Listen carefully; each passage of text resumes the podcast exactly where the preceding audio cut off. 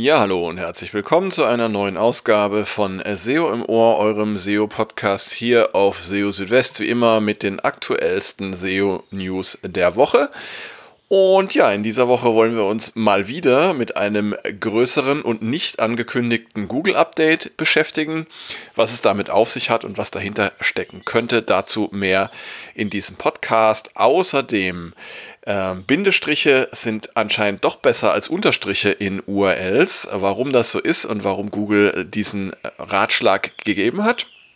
Auch dazu erfahrt ihr mehr in diesem Podcast.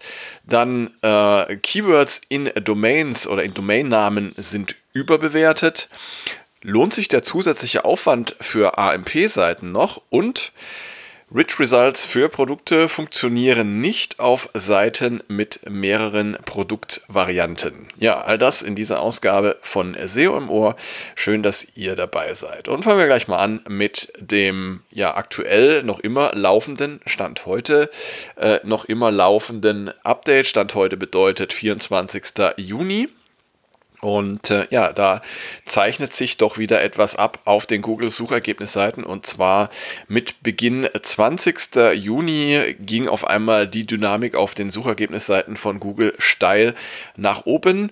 Ähm, zur zeitlichen Einordnung. Ähm, ungefähr vor zwei Wochen hatte Google ja das äh, Core-Update vom Mai abgeschlossen, also den Rollout des Core-Updates vom Mai. Ja, und jetzt eben am 20. Äh, äh, Juni gibt es da wieder große Bewegungen. Wie immer sieht man das sehr schön an verschiedenen äh, Charts aus Ranking-Trackern wie Rank Ranger, Cognitive SEO oder auch SEMrush Sensor. Da fängt es also am 20. Äh, Juni an und äh, nimmt seinen bisherigen Höhepunkt so am 23. Juni. Also da ist ähm, ordentlich Bewegung drin und das sieht man eben in allen Charts recht übereinstimmend. Ich habe auch wie immer mal im Webmaster World Forum nachgeschaut. Das ist ja auch immer ein ganz gutes Stimmungsbarometer, was solche äh, potenziellen Updates angeht.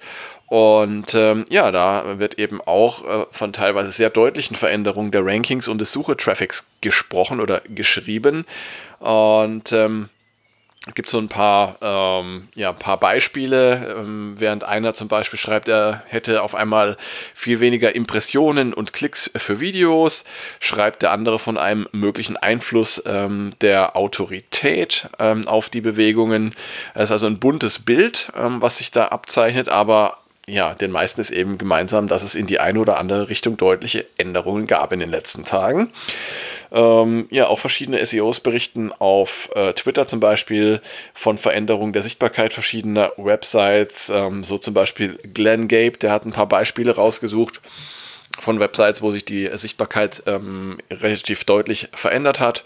Und ähm, er hat dann eben auch noch in einem anderen Post, ich glaube auf LinkedIn ähm, ähm, ist das geschrieben, dass ähm, gerade äh, Websites, die beim äh, Core-Update vom Mai betroffen waren, jetzt eben auch wieder deutliche Bewegungen zeigen, zumindest manche davon, was ein Hinweis darauf sein könnte, dass äh, es sich hierbei um so eine kleine Korrektur ähm, des äh, Core-Updates vom Mai handelt. Das heißt, dass Google da einfach nochmal nachsteuert, nochmal ein bisschen was äh, äh verbessert ähm, was vielleicht beim Update nicht ganz optimal gelaufen ist. Und ähm, das wäre also eine Möglichkeit, auch ähm, bedingt durch diesen zeitlichen Zusammenhang ähm, oder dadurch, dass es jetzt eben kurz nach dem Core-Update passiert, könnte da eben eine Verbindung bestehen. Von Google gibt es dazu keine offizielle Stellungnahme und so bleibt uns also nicht viel mehr übrig, als da ähm, ja, äh, eifrig zu spekulieren. Auf jeden Fall interessant und da tut sich was. Schaut am besten auch mal äh, für eure Websites nach, ähm, ob sich da irgendwelche deutlichen Bewegungen für wichtige Keywords oder Seiten ähm, gerade äh, zutragen. Und ähm, ja, die, die Chance ist auf jeden Fall im Moment, dass da sich was bewegt. Kommen wir zu einem ähm, anderen Thema, was so ein bisschen ähm, auch wieder in die SEO-Grundlagen ähm, geht und äh, auch ein Thema ist, was uns eigentlich schon seit Anbeginn der Suchmaschinenoptimierung begleitet. Und zwar die Frage, was ist besser, Bindestriche oder Unterstriche? In URLs und äh, ja, bisher ähm, galt die Auffassung, dass Bindestriche und Unterstriche in URLs äh, mehr oder weniger gleichwertig sind. Ähm, ich habe extra nochmal ein bisschen nachgeschaut. Im Jahr 2016, also schon vor sechs Jahren, hatte John Müller erklärt, dass es Google egal sei, welches der Zeichen man in URLs äh, verwende. Ähm, anscheinend ist es aber doch nicht mehr äh, so ganz richtig und ähm, das kam in der neuesten Ausgabe von Googles SEO-Podcast Search of the Record zur Sprache. Da hat nämlich der ähm, Gary von Google äh, mitgeteilt, dass Bindestriche in URLs unterstrichen äh, vorzuziehen seien. Ähm, und er hat es so beschrieben, dass Google Teile von URLs verwendet, um äh, die Inhalte von Seiten zu verstehen. Und dann gibt es eine Komponente bei Google, die trägt den Namen Segmenter. Äh, vom Namen her, also der irgendwas aufteilt. Und dieser Segmenter, der würde bei Google äh, eben eine Trennung von URLs durchführen. Und nun sei es aber so, dass im Internet und äh, bei dem, was die Menschen so schreiben, oftmals ein Unterstrich enthalten ist und ähm, Google könne hier halt nicht einfach so trennen. Und ähm, ein Bindestrich zeigt damit, so also interpretiere ich das zumindest mal, Google deutlicher an, wo eine Trennung von URL-Segmenten möglich ist. Bevor ihr jetzt aber anfangt, da wild eure URLs anzupassen und zu ändern, davon möchte ich euch dringend abraten, denn ähm, URL-Änderungen sind auch immer mit äh, Fluktuationen in der Suche verbunden, weil Google dann die URL als eine ganz neue URL bewertet und entsprechend neu verarbeiten muss. Und äh, es ist also kein Grund, wenn ihr jetzt in irgendwelchen URLs Unterstriche habt, ähm, diese zu ändern und Bindestriche einzufügen. Achtet darauf, bei neuen URLs, die ihr anlegt, da gerne Bindestriche verwenden, aber jetzt nicht irgendwie äh, wild anfangen, ähm, URLs zu ändern und Unterstriche in äh, Bindestriche umzuwandeln umzuwandeln. Ja, und dann ähm, passend so ein bisschen vom Thema her auch noch äh, das Thema Keywords in Domains. Ähm, eigentlich auch ein SEO-Klassiker.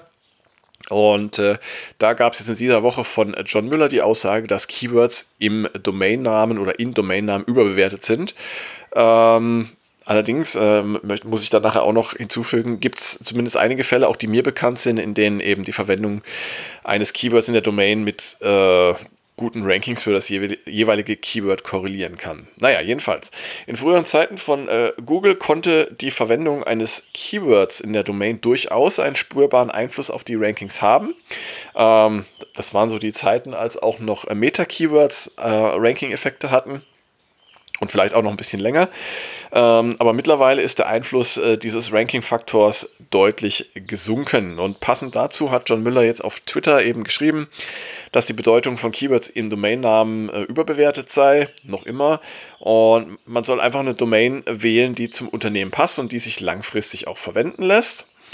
Ähm, so, und jetzt ähm, meine persönliche Erfahrung. In manchen Fällen habe ich äh, zumindest eine positive Korrelation zwischen einem bestimmten Keyword im Domainnamen und den Rankings für dieses Keyword beobachtet. Und vor allem äh, war das der Fall bei generischen Keywords, ähm, die mit einer bestimmten Website oder einer Domain in Verbindung gebracht werden. Äh, und da vor allem eben, wenn der Search Intent navigationsorientiert ist, das heißt, wenn mit der Suchanfrage die Absicht verbunden ist, eine bestimmte Website oder Domain aufzurufen. Und das gilt nicht nur für Markennamen, sondern auch für allgemeine Keywords.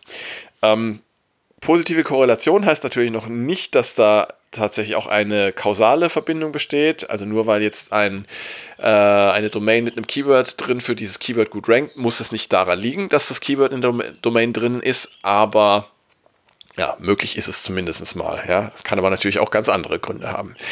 Äh, ein Spezialfall von Keywords in Domains sind übrigens sogenannte Exact Match Domains. Äh, diese zielen konkret auf bestimmte Suchanfragen ab, wie zum Beispiel gelbe-turnschuhe-billig-kaufen.de. Ähm, aber auch der Einfluss von Exact Match Domains auf die Rankings ähm, ist seit längerer Zeit nur noch gering.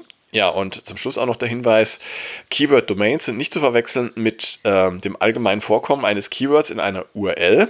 Also das heißt, äh, unabhängig von der Domain, Keyword-URLs hatten laut Google noch nie eine größere Bedeutung für die Rankings in der Suche. Das heißt also auch hier, ihr müsst jetzt nicht irgendwie ähm, bestimmtes Keyword in einer URL, äh, in einem Artikel-URL oder sowas verwenden und dann hoffen, dass die URL dafür äh, oder die Seite besser rankt. Ähm, das äh, sei nur noch ergänzend angemerkt.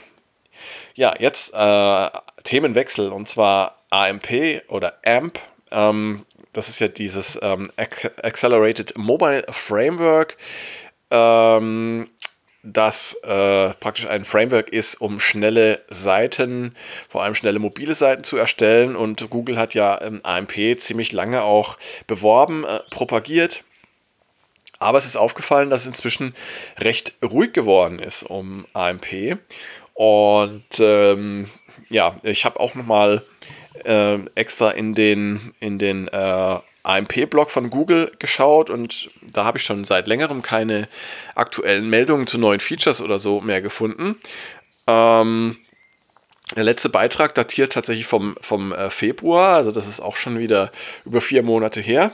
Und ähm, wenn man mal schaut, im letzten Jahr, da hat es noch wesentlich mehr Beiträge zu AMP gegeben und zu äh, neuen Funktionen und Features. Ähm, hinzu kommt, dass ja auch die Privilegien für AMP von Google nach und nach abgebaut wurden. So ähm, fiel zum Beispiel im Juli 2021 die Kennzeichnung von AMP-Seiten ähm, in den Suchergebnissen. Ähm, das war dieses Blitz-Icon, was da angezeigt wurde. In äh, Google News erscheinen inzwischen auch immer mehr und mehr Ergebnisse ohne AMP.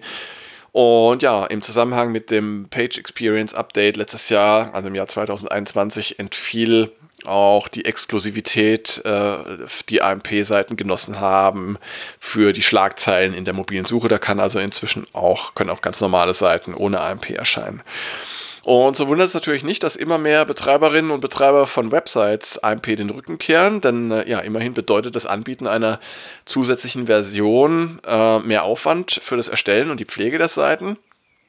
Und äh, es ist auch äh, in vielen Fällen keine Option, jetzt ausschließlich sich auf AMP zu verlassen, denn äh, AMP ist in seinem Funktionsumfang äh, gegenüber Standard HTML noch immer eingeschränkt. Jetzt stellt sich die Frage, was sagt Google dazu? Leider gab es von Google auf die Frage, ob sich die Investition in AMP weiterhin lohnt, aber keine Antwort. Ich habe da verschiedene Ansprechpartner äh, versucht zu kontaktieren. John Müller habe ich äh, angeschrieben, Danny Sullivan, Google Search Liaison, was ja eigentlich auch Danny Sullivan ist, aber ich habe es auf dem Kanal auch noch probiert, habe aber da keine Antwort gekriegt, ähm, was ja im Prinzip auch schon sowas wie eine Antwort ist. Und ähm, stellt sich also die Frage, lohnt sich AMP noch? Und diese Frage ist aus meiner Sicht unter Vorbehalt nur zu beantworten. Sollte Google AMP weiterhin bereitstellen und weiterentwickeln, dann kann es durchaus einen Mehrwert bringen. Ähm, auch ohne besondere Privilegien in der Suche, denn immerhin sind AMP-Seiten in der Regel schneller als Seiten in Standard HTML und das kann zu einer besseren Page Experience führen und ähm, das kann dann wiederum auch den Rankings zugutekommen. Allerdings ist es natürlich auch ohne AMP möglich, schnelle Webseiten zu erstellen und das äh, ohne zwei verschiedene Versionen einer Website äh, pflegen zu müssen. Ähm, es bleibt also letztendlich eurer individuellen Einschätzung äh, und Entscheidung überlassen, ob ihr AMP nutzen wollt oder nicht. Ich fände es natürlich schön von Google da zumindest mal ein Signal zu kriegen nach dem Motto, ja, wir werden AMP auch noch in den nächsten äh, N Jahren anbieten oder äh, ja, äh, denkt mal drüber nach, ob ihr es noch nutzen wollt, weil könnte sein, dass es dann irgendwann mal zu Ende ist. Aber ich habe so das Gefühl, dass bei Google da gerade so ein bisschen ähm, ja, die Kommunikation äh, unterdrückt wird zu dem Thema und dass man da nicht so richtig die Katze aus dem Sack lassen will. Und ja, zum letzten Thema. Und da geht es um Rich Results für Produkte, beziehungsweise um strukturierte Daten für Produkte. Ähm, es ist ja so, dass in den Google-Richtlinien für die Verwendung äh, strukturierter Daten für Produkte und Product Rich Results äh, schon länger oder schon immer zu lesen ist, dass äh, diese strukturierten Daten nur für Seiten verwendet werden sollen, die nur ein Produkt enthalten, aber nicht mehrere Produkte. Das heißt also für Produkt-Landing-Pages ist es okay, aber nicht für Kategorieseiten, auf denen ihr mehrere Produkte habt. Ähm, jetzt ist es aber auch so, dass auch äh, Seiten, auf denen es von einem Produkt mehrere Varianten äh, gibt, äh, von, von diesen Product Rich Results ausgeschlossen sein können. Ähm, wenn ihr zum Beispiel eine Produktseite habt für ein bestimmtes T-Shirt, das es in verschiedenen Größen oder Farben gibt, ähm, und ähm, diese ganzen Produktvarianten sind auf einer Seite und diese Seite hat auch nur eine bestimmte URL, dann, äh, und das zeigt ein, ein, neuer Hinweis jetzt in den Richtlinien für Product Rich Results, dann äh, sind eben diese strukturierten Daten für Produkte an der Stelle nicht zulässig, beziehungsweise Product Rich Results werden nicht unterstützt. Ähm, das heißt, wenn ihr Produkte mit verschiedenen Produktvarianten habt und Product Rich Results in Anspruch nehmen wollt, dann solltet ihr dafür sorgen, dass jede Produktvariante eine eigene URL äh, besitzt. Ähm, ihr könnt es entweder über einen äh, Pfad lösen, wie zum Beispiel slash T-Shirt slash XL oder auch per URL-Parameter wie slash T-Shirt und dann das Fragezeichen und dann Size gleich XL. Ähm, das bleibt euch überlassen. Auf jeden Fall solltet ihr eben schauen, dass ihr pro Variante eine äh, eigene URL habt. Dann funktioniert das auch mit den Rich Results äh, für Produkte. Ja, und damit sind wir auch schon wieder am Ende dieser Ausgabe von SEO im Ohr. Schön, dass ihr wieder dabei gewesen seid und eingeschaltet habt. Und ähm, ich würde mich natürlich freuen, äh, wenn ihr auch das nächste Mal wieder dabei seid. Ähm, in einer Woche gibt es dann eine neue Ausgabe. Und in der Zwischenzeit halte ich euch auch auf SEO Südwest auf dem Laufenden, jeden Tag die aktuellsten SEO-News für euch. Zum Schluss auch wieder der Hinweis, wenn ihr Fragen, äh, Themenwünsche, Kritik äh, oder sonstiges habt, was ihr an mich herantragen wollt, dann meldet euch gerne entweder per Mail an info.seo-südwest.de oder auch über die verschiedenen sozialen Netzwerke. Freue mich natürlich auch sehr, wenn ihr mir auf Spotify äh, folgt. Ähm, auf Apple Podcasts könnt ihr mir auch und auf Spotify natürlich auch eine Bewertung hinterlassen. Da freue ich mich auch immer sehr drüber. Und ja, das sollte es aber auch gewesen sein. Eine gute Zeit für euch. Bis zum nächsten Mal. Ciao, ciao, macht's gut. Euer Christian.